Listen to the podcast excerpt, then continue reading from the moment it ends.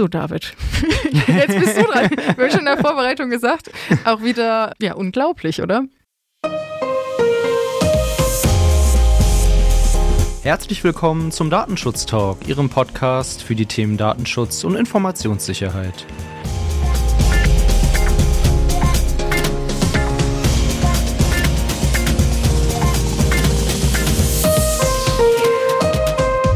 Es ist schon wieder Freitag, um genau zu sein, Freitag der 16.09.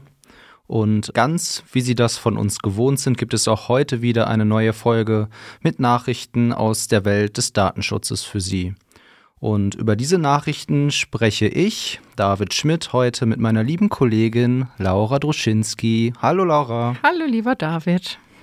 Laura, ich würde sagen, wir legen direkt los. Heute keine Hausmeistereien, sehe ich. Deswegen erzähl uns doch mal, welche Meldungen hast du uns mitgebracht? Ja, also heute habe ich auf dem Zettel einmal News äh, auf europäischer Ebene zum Thema Chatkontrolle. Ja, ein Thema, was uns ja die letzten Wochen relativ häufig begleitet an den, in den Freitagsnews. Dann habe ich mitgebracht unser Top-Thema, nämlich eine Strafzahlung für Frankreich. Dann eine Information über eine neue Akkreditierungsstelle und zu guter Letzt natürlich ein Lesetipp den ich aber jetzt noch nicht verraten möchte. David, wie schaut es bei dir aus? Bei mir hat es auf den Zettel geschafft, eine Beschwerde der ETSA über zu wenig Datenschutzbudget. Dann habe ich eine neue Millionenstrafe für Google und Meta mitgebracht. Dann hätten wir da noch die sogenannten Smart Data Verfahren und ähm, ebenfalls einen Lesetipp, den ich am Ende der Folge dann verraten werde. Spannungsbogen können wir. ja, dann genug Spannung aufgebaut, ähm, genug unsere Zuhörerinnen und Zuhörer zappeln lassen. Laura, leg mal los. Ja, ich starte sehr gerne. Als allererstes habe ich einen Bericht von Heise mitgebracht aus der laufenden Woche und zwar geht es hier um News zu der Chatkontrolle. Es wurden Dokumente geleakt, um genau zu sein, und diese verweisen so ein bisschen auf das Stimmungsbild auf europäischer Ebene. Denn die Papiere kommen aus der Ratsarbeitsgruppe zur Strafverfolgung und wurden durch netzpolitik.org veröffentlicht. Konkret geht es hierbei um die Auswe Ausweitung der Chatkontrolle ähm, auf die verschlüsselte Kommunikation nicht wenig überraschend, dass dies schwerste Bedenken bei den Datenschützern auslöst. Also ich sag mal so das ganze europäische Papier ja sowieso. Aber dies hätte jetzt natürlich dramatische Folgen, denn natürlich auch Anbieter von durchgängig verschlüsselten Messaging, wie beispielsweise die Kommunikationsdienste, also die bekannten WhatsApp, äh, Signal und Streamer, würden hier zukünftig die behördliche Anordnung bekommen und verpflichtet werden, Fotos und Videos von Kindesmissbrauch auch in den Nachrichten ihrer Nutzer ausfindig zu machen. Laut dem nun geleakten Papier gibt es hier keine eindeutige Zustimmung der Mitgliedstaaten, aber auch irgendwie sind die Positionen nicht so ganz bekannt, wie beispielsweise aus den Niederlanden, Frankreich oder Belgien. Hm. Wer eindeutig dagegen ist, ist Deutschland und Österreich. Finde ich jetzt persönlich auch nicht wenig überraschend. Und was ich aber noch im Artikel noch interessant fand, war noch ein weiteres geleaktes Dokument der Bundesregierung und des Ministergremiums. Denn hier raus ist wohl erkennbar, dass deutlich mehr EU-Länder dem allgemeinen Papier dazu zustimmen und jedoch die umfassende Chatkontrolle als nötig ansehen.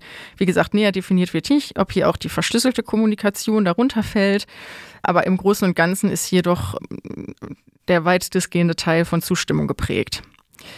Die Position von Deutschland wird so definiert, dass der Vorschlag der EU-Kommission wohlmeinend unterstützt wird. Die Formulierung habe ich mir aufgeschrieben.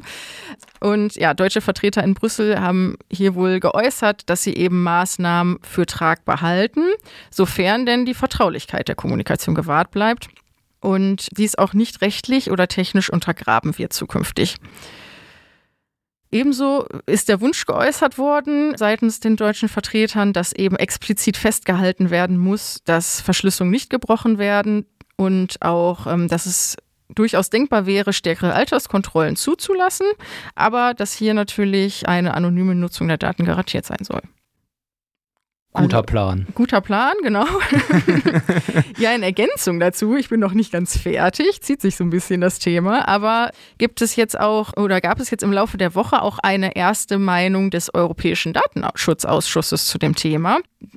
Die Veröffentlichung ist erfolgt im Rahmen der Annahme der Erklärung zum Europäischen Kodex für polizeiliche Zusammenarbeit und konkret geäußert hat sich hier die Vorsitzende Andrea Jelinek, die eben schon grundsätzlich die polizeiliche Zusammenarbeit als Schlüsselelement sieht, um halt eben für Recht, Freiheit und Sicherheit zu sorgen. Jedoch auch, dass natürlich der Umfang der Datenverarbeitung ein erhebliches Risiko birgt. Insbesondere ähm, hat sie hier auch nochmal die biometrischen Daten herausgestellt. Sie ähm, ist der Auffassung, dass es zukünftig wesentliche Garantien geben muss, um sicherzustellen, dass eben die vorgeschlagenen Maßnahmen im Hinblick auf das Ziel eben notwendig und auch verhältnismäßig sind. Und ebenso schließt sie sich dem Vorschlag des Europäischen Datenschutzausschusses an, die Festlegung der Arten und Schwere der Straftat, die eben automatisierte Suchen in Datenbanken auslösen, auch hier durchzuführen. Auch äh, wird gewünscht ähm, seitens des Europäischen Datenschutzausschusses, dass es eine klare Unterscheidung bei der Kategorie von betroffenen Personen geben soll, wie Straftäter, Verdächtige, Opfer oder Zeugen, halt eben alles äh, gemäß des Artikel 6, 6 der Strafverfolgungsrichtlinie. Und auch hier ja, Bedenken werden auch dort geäußert, nämlich äh, explizit auch bei den Themen automatischer Austausch von polizeilichen Aufzeichnungen und eben die standardgemäße Weitergabe an Europol, die eben über das Papier abgedeckt sein sollen. Ja, das Ganze zeigt ja, wie ähm, fleißig der Europäische Datenschutzausschuss in seiner Arbeit ist. Und er hat jetzt in dieser Woche aber auch eine Befürchtung ausgesprochen dass nämlich mangelnde Ressourcen diese Arbeit gefährden könnten und damit auch die Durchsetzung der Datenschutzrechte einzelner Personen. Mit dieser Befürchtung haben sich Andrea äh, Jelinek, die Vorsitzende des Europäischen Datenschutzausschusses, und Wojciech Wiwiorowski, der europäische Datenschutzbeauftragte, in einem offenen Brief an das Europäische Parlament und den Europäischen Rat gewendet. Die beiden geben sich zutiefst besorgt, dass der Haushalt für das kommende Jahr 2023 ähm, aus ihrer Sicht deutlich zu klein sein wird, um den Europäischen Datenschutzausschuss und dem Europäischen Datenschutzbeauftragten die Erfüllung ihrer Aufgaben in angemessener Weise zu ermöglichen. Der Haushalt wird jährlich von der Europäischen Kommission vorgeschlagen und vom Europäischen Parlament und dem Rat der Europäischen Union dann genehmigt. Kleine Nachhilfestunde zum äh, Europarecht. Gut zu wissen. Der äh, europäische Datenschutzbeauftragte hatte zuvor schon zweimal versucht, bei der Kommission eine Aufstockung seiner Mittel zu erreichen und war damit gescheitert. Mit einem Teil des Budgets, das dem europäischen Datenschutzbeauftragten zur Verfügung steht, wird auch die Arbeit des Europäischen Datenschutzausschusses finanziert. In dem jetzt veröffentlichten Brief wurde nochmal betont, wie wichtig die Ausstattung mit angemessenen Ressourcen ist, um Datenschutzmissbrauchsfälle insbesondere durch große Technologieunternehmen eindämmen zu können und dass eben die jetzige Budgetplanung sich zum Nachteil der einzelnen EU-Bürger auswirken könnte. Das Europäische Parlament wird im Oktober über die Gesamthaushaltsplanung für das nächste Jahr abstimmen und es wird sich dann zeigen, ob dieser Brief jetzt noch mal etwas ausrichten konnte oder ob der bisherige Vorschlag so angenommen und umgesetzt wird. Ja, da drücken wir mal die Daumen, dass da ein bisschen auf gut Deutsch Kohle locker gemacht wird. Mhm. ja, aber auch mal ganz interessant zu hören. Wie gesagt, ich habe es ernst gemeint. Ich möchte mich jetzt gerne als nächstes dem äh, Top-Thema widmen. Denn der Europäische Gerichtshof für Menschenrechte hat Frankreich zu einer Geldstrafe von 12.000 Euro verurteilt, die an die betroffene Person zu zahlen ist.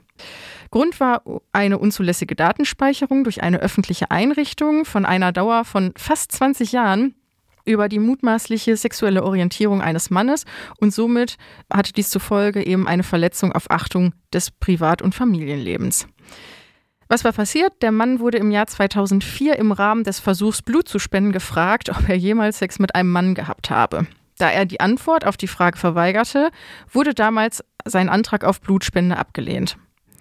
Grund war hier, dass es von 1983 bis 2016 homosexuellen Männern in Frankreich verboten war, Blut zu spenden.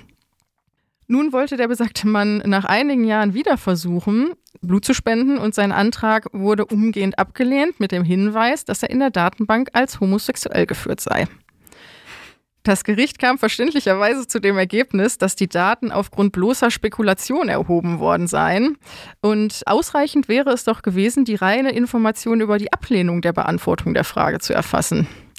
Ja, dadurch, dass die Daten so lange gespeichert worden seien, seien sie halt auch immer ja, wiederholt gegen ihn verwendet worden, was ihn natürlich massiv eingeschränkt hat. So, David. Jetzt bist du dran. Wir haben schon in der Vorbereitung gesagt. Auch wieder, ja, unglaublich, oder? Ja, tatsächlich unglaublich. Also erstmal aus datenschutzrechtlicher Sicht ist es, glaube ich, eine saubere und sehr, sehr nachvollziehbare Bewertung. Aber für mich ist es tatsächlich immer noch unbegreiflich, dass diese Unterscheidung vorgenommen wird. Also in der, in der heutigen Zeit kann ich das wirklich überhaupt nicht verstehen. Vielleicht sehe ich ja auch irgendwas nicht. Also gerne change my mind if you can. Aber ich kann es einfach nicht nachvollziehen. Ja. Ja, über die Höhe des Bußgelds lässt sich jetzt natürlich auch streiten. Äh, wie gesagt, ich konnte leider nicht äh, detailliert in das äh, Urteil reinschauen. Würde mich jetzt auch mal interessieren, wie denn das Gericht halt zu der Bußgeldhöhe gekommen ist. Aber vielleicht können wir das nochmal bei Gelegenheit nachtragen, wenn wir da tiefer in die Recherche einsteigen können. Ja, wichtig wäre vielleicht einfach, dass das eine Signalwirkung hat, dass Absolut. sowas eben einfach nicht geht und dass man vielleicht auch nochmal die Praxis zum Blutspenden und wer dafür geeignet ist und wer nicht überdenken sollte. Bußgeld ist dein Stichwort. Du Bußgeld ist mein Stichwort, danke. Gerne. In der letzten Woche haben wir schon über ein eben außerordentlich hohes Bußgeld gegen Meta gesprochen, genauer gesagt gegen die Meta-Tochter Instagram. Und äh, jetzt wurde ein weiterer Schauplatz eröffnet, und zwar in Südkorea. Dort soll Meta ein Bußgeld in Höhe von umgerechnet circa 22 Millionen Euro zahlen. Die südkoreanische Behörde zum Schutz persönlicher Daten wirft dem Unternehmen vor, Kundendaten für personalisierte Online-Werbung ohne Zustimmung der Nutzer zu verwenden und die Nutzer nicht ausreichend hierüber zu informieren. Ähnliche Vorwürfe wurden durch die Behörde auch gegen ein nicht ganz unbekanntes anderes US-amerikanisches Unternehmen erhoben, nämlich gegen Google. Google ähm, wird nochmal deutlich mehr zu Kasse gebeten. Dort muss man umgerechnet knapp 50 Millionen Euro zahlen. Diese beiden Beträge stellen die bisher höchsten Geldstrafen dar, die wegen Verstöße gegen das Datenschutzgesetz in Südkorea verhängt wurden. Ja, man ist dort also sehr fleißig und zeigt, dass man sich den Angemessenheitsbeschluss der EU-Kommission, der ja seit Ende letzten Jahres für Südkorea gilt, auch verdient hat. Ich wollte schon sagen, als würdig erweist, genau. hier mit in den Club äh, aufgenommen zu werden. Ja, ich, normalerweise würde ich sagen, die Einschläge kommen näher. Ist hier natürlich falsch formuliert, weil kommt von weiter weg, aber nichtsdestotrotz, ähm, ja, ich bin gespannt, wie viele Länder sich noch anschließen. Ja, man könnte auch sagen, es kommt von allen Seiten jetzt. Stimmt, das ist ein bisschen besser.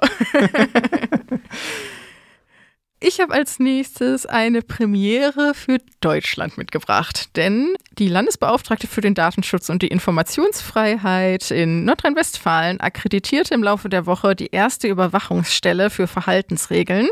Und ja, und diese hat nun ihre Arbeit aufgenommen.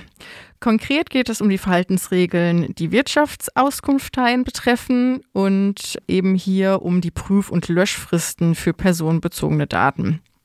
Ja, aufgrund des Umfangs und der Wichtigkeit der Daten, äh, die die Auskunft teilen im Rahmen der Verarbeitung und auch Weitergabe, ja, hier zum Beispiel im Zusammenhang mit Miet- und Kaufverträgen oder anderen Geschäftsabschlüssen, bei denen Zahlungsausfallrisiken für Vertragspartnerinnen bestehen, nutzen, ist es, finde ich, aus datenschutzrechtlicher Sicht sehr positiv zu werten, dass hier endlich eine Überwachungsstelle ins Leben gerufen wurde. Äh, wie wir ja wissen, die DSGVO sieht das schon immer so vor, dass es das geben kann, dass eben insbesondere in der Wirtschaftsbranche Konkretisierungen von Verhaltensregeln zu den gesetzlich, zu den geltenden Gesetzen eben formuliert werden dürfen. Genau. Deswegen finde ich eigentlich ganz schön. Hätte vielleicht ein paar Jahre früher auch kommen können, aber sowas braucht nun mal auch seine Zeit. Richtig, richtig. Und die Deutschen sind bei sowas nicht immer die schnellsten, aber es ist ein guter Anfang und vielleicht kriegen wir in nächster Zeit noch mehr davon, auch für andere Branchen. Neues gibt es auch von der Landesbeauftragten für den Datenschutz in Niedersachsen. Barbara Thiel hat zusammen mit ihrem Team eine Warnung gegenüber genossenschaftlichen Banken ausgesprochen. Einige dieser Banken testen nämlich zurzeit ein sogenanntes Smart Data Verfahren. Bei dem Smart Data Verfahren werden aus dem Kundenbestand gezielt Personen für bestimmte Werbemaßnahmen herausgefiltert. Hierzu werden Scoring-Werte gebildet, mit denen bewertet wird, ob eine Kundin oder ein Kunde mit hoher Wahrscheinlichkeit Interesse an einem bestimmten Produkt haben könnte. Zur Bildung der Scorewerte werden unter anderem Zahlungsverkehrsdaten und Daten über das Wohnumfeld der Kundinnen und Kunden auch von externen Dienstleistern hinzugezogen. Man kann sich das Ganze also so vorstellen, dass man durch die Bank Werbung für zum Beispiel Investitionsmöglichkeiten bekommt, wenn diese auf Basis der Daten zu der Einschätzung gelangt ist, dass man Geld für Investitionen übrig haben könnte. Andersherum könnte die Bank aber auch auf Basis der Daten für Verbraucherkredite werben, wenn diese auf den Trichter kommt, dass nicht genug Mittel da sind, um sich den ein oder anderen Wunsch erfüllen zu können. Zur Berechnung, ob jemand zum Beispiel Interesse an einem Kredit haben könnte, werden beispielsweise Datenfelder genutzt, wie der Bezug von sozialen Leistungen, Ausgaben für den Haushalt und Lebensmittel, die Höhe der Fahrzeugkosten, die Höhe der Auszahlung an Geldautomaten und viele weitere. Nach Bewertung der LFD Niedersachsen kann diese Verarbeitung aber nicht rechtens sein, denn äh, man kann dabei weder über eine Interessenabwägung die Rechtmäßigkeit herstellen, noch kann man sich eine wirksame Einwilligung dazu einholen. Bei der Abwägung der Interessen sei ein entscheidendes Kriterium, dass die Bankkunden nicht mit dieser Art der Verarbeitung rechnen müssen und zumindest die derzeit eingesetzten Bögen zur Einwilligung durch die Banken in der Testphase sei nicht bestimmt genug, sodass es an der Informiertheit der Einwilligung fehlt und diese damit unwirksam ist. Außerdem wies die LFD Niedersachsen nochmal generell auf die Sensibilität von Zahlungsverkehrsdaten hin und mahnte die Banken vorsichtig damit umzugehen. Dem können wir uns, glaube ich, beide restlos anschließen. Absolut. Ich habe dem nichts hinzuzufügen. So, ich glaube, dann dürfen wir jetzt unsere Lesetipps verraten. ja, auf jeden Fall. Das tun wir. Und zwar, ich habe als allererstes, ähm, ja, es ist zwar ein bisschen fachspezifisch, aber ich finde nicht wenig interessant, einen neuen Prüfkatalog des Bundesinstituts für Arzneimittel und Medizinprodukte mitgebracht, bei dem es um den Datenschutz bei digitalen Gesundheitsanwendungen geht. Dieser Prüfkatalog bietet zukünftig die Kriterien für neue Zertifikate, die durch Hersteller von Gesundheits- und Pflegeanwendungen eben erworben werden müssen, damit diese halt eben ihre Datenschutzkonformität nachweisen können und dann eben auch diese Anwendungen halt für die breite Öffentlichkeit zugänglich gemacht werden können. Ich wusste es gar nicht, aber wohl seit zwei, rund zwei Jahren ist es so, dass diese digitalen Gesundheitsanwendungen durch Ärzte, Ärztinnen, aber auch Psychotherapeutinnen verschrieben werden können und dann auch von gesetzlichen Krankenkassen erstattet werden. Das können beispielsweise Online-Kurse sein mhm. oder Apps etc., die halt den betroffenen Personen helfen können. Deswegen umso wichtiger hier, wir sind wieder im Bereich der Gesundheitsdaten, ist natürlich die Datenschutzkonformität und dieser Prüfkatalog ist genau eben darauf ausgerichtet. Das Bundesinstitut für Arzneimittel und Medizinprodukte ist europaweit übrigens einer der ersten Behörden, die eben so ein spezielles Datenschutzzertifikat auch ins Leben gerufen hat, um hier die Rechte der Patienten und Patientinnen auch zu schützen. Und ja, auch diese Zertifizierungen laufen hier über akkreditierte Stellen. Na, jetzt habe ich eben geschimpft, dass wir so langsam sind und hier sind wir die Ersten. Ähm, ja, die Letzten werden die Ersten sein. Ich habe als Lesetipp noch mitgebracht den ähm, jetzt veröffentlichten Jahresbericht aus Rheinland-Pfalz veröffentlicht durch den dortigen Datenschutzbeauftragten Dr. Dieter Kugelmann. In dem Bericht steht leider wieder ein Thema im Mittelpunkt, das zwar da war, aber auf das wir, glaube ich, alle keine Lust mehr haben, nämlich die Corona-Pandemie. Aber machen wir uns nichts vor, das Thema könnte uns im kommenden Winter leider wieder etwas mehr beschäftigen, als wir wollen. Ich denke, deshalb ist es gut, dass äh, mittlerweile viele datenschutzrechtliche Fragen zu der Pandemie geklärt sind und in diesem Bericht dann auch nochmal hervorragend zusammengefasst sind. Es gibt aber auch noch etwas zu anderen Themen. Es wird zum Beispiel berichtet über die Videoüberwachung oder auch über den Datenschutz an Schulen. Ein Blick in den Bericht lohnt sich also auf jeden Fall. Und ich glaube, das war's mit. wir, wir haben nicht noch mehr Überraschungen mitgebracht. Nee. Leider nächste Woche dann wieder. Von daher entlassen wir Sie hiermit in Ihr wohlverdientes Wochenende. Viel Spaß beim Zuhören und bleiben Sie uns treu. Auf bald. Bis zum nächsten Mal.